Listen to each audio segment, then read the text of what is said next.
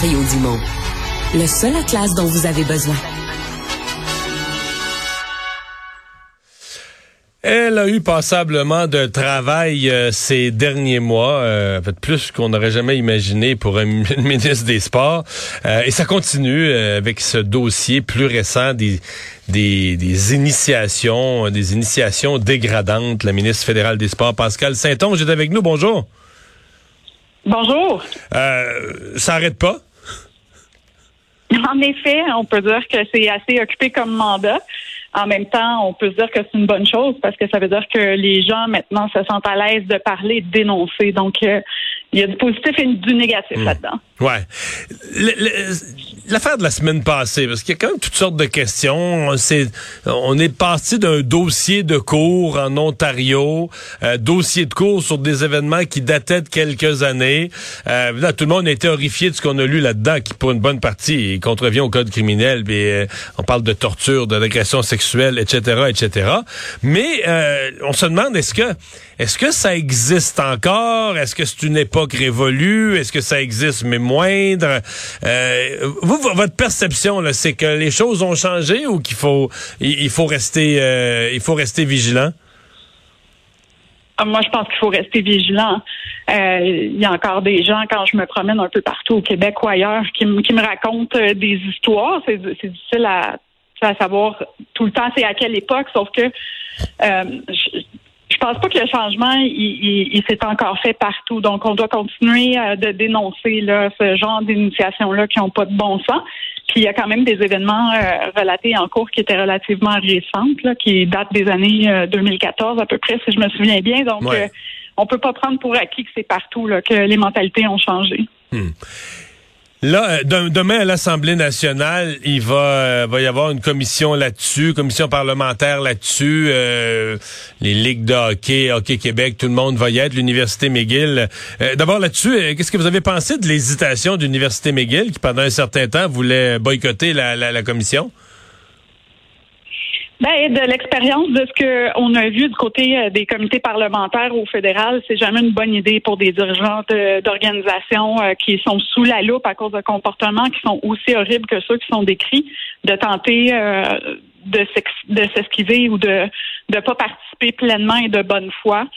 Euh, ça se revire contre les organisations. On a pu le voir là, avec Hockey Canada. Donc, euh, je leur conseille euh, de ne pas jouer à ce jeu-là. Ouais, c'est ce qu'ils ont fait finalement. On vient d'appris tout à l'heure qu'ils vont qu'ils vont participer. Qu'est-ce que vous attendez? Avez-vous besoin d'abord du, travail de chacune des provinces pour faire le, grand ménage? Ben oui, absolument, parce que le sport, en fait, du côté fédéral, on est responsable des équipes nationales, donc c'est ça représente moins de 4000 athlètes à travers le Canada. Euh, qui sont sous la responsabilité du gouvernement fédéral. Donc, euh, tous les autres euh, athlètes, que ce soit du côté local, scolaire, provincial ou des clubs, ben, ça se passe vraiment du côté des provinces. Et donc, elles doivent faire partie de la solution. Elles doivent agir aussi là, pour enrayer ce type d'initiation-là ou, ce type de comportement-là à tous les niveaux dans le sport. Il n'y a pas une ministre fédérale qui va arriver à renverser euh, toute seule la vapeur. Ça va prendre la coopération de tout le monde. Ouais. Et euh, le l'ultime solution, c'est d'avoir un mécanisme de traitement des plaintes euh, qui soit à la fois efficace, euh, facile d'accès, pas intimidant pour les gens qui veulent euh, porter plainte. On fait quoi pour arriver à ça? Ben, le Québec a vraiment été un leader là-dedans. Ça fait déjà deux ans que Mme Charest a instauré un, un, bureau pour, pour recevoir ce type de plainte-là du côté fédéral. Euh, la commissaire à l'intégrité dans le sport a été nommée en juin dernier. Donc, euh, depuis ce temps-là, euh, les fédérations sportives canadiennes signent des ententes avec le bureau. et d'ici le mois d'avril, ça va être ça va être obligatoire pour toutes les organisations qui reçoivent du financement fédéral. Donc, maintenant, c'est au tour de chacune des provinces de soit créer leur, propre mécanisme, comme a fait le Québec, ou encore, moi, ce que je leur ai proposé, c'est d'adhérer, elle aussi, euh, au bureau de la commissaire à l'intégrité dans le sport. On investit 16 millions pour donner les ressources nécessaires à ce bureau-là.